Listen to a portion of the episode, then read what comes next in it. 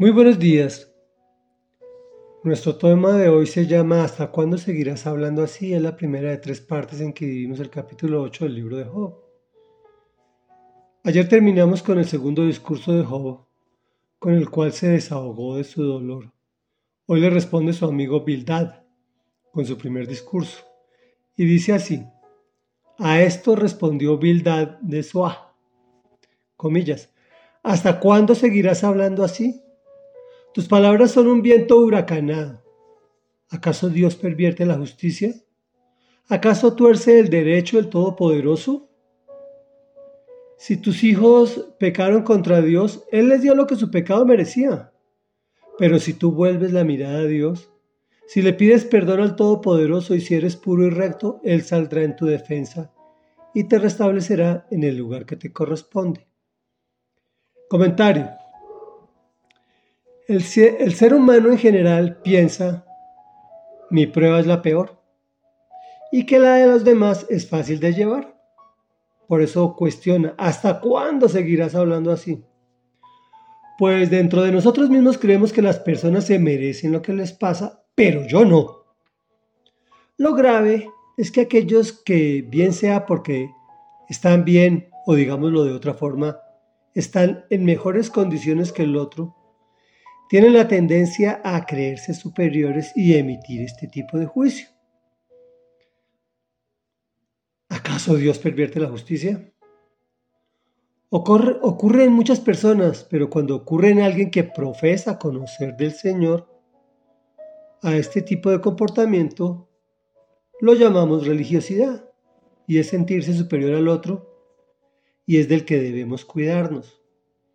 Bueno, la religiosidad tiene muchas cosas, pero este es uno de sus, de sus matices.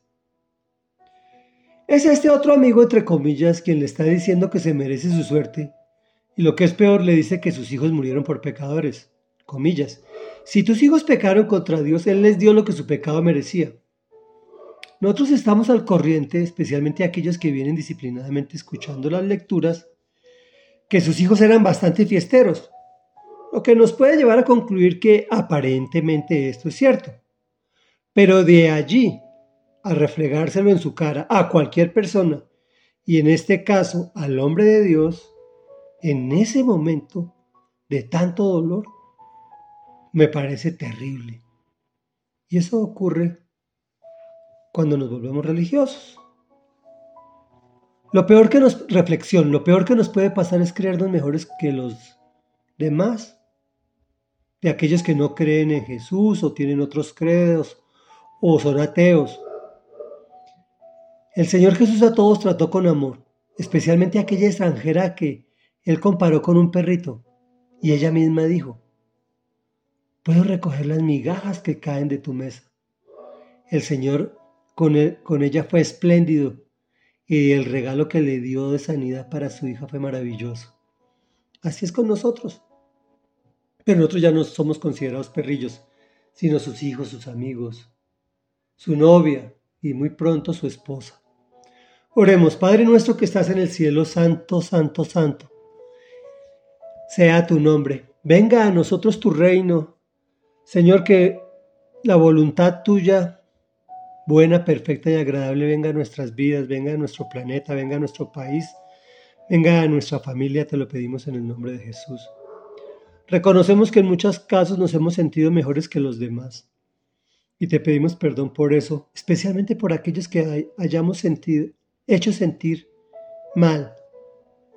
Dios, no, no era nuestra intención. Perdónanos, Señor, y enséñanos a comportarnos de una forma digna de ser llamados tus hijos. Te lo pedimos en el nombre de Jesús. Amén y amén.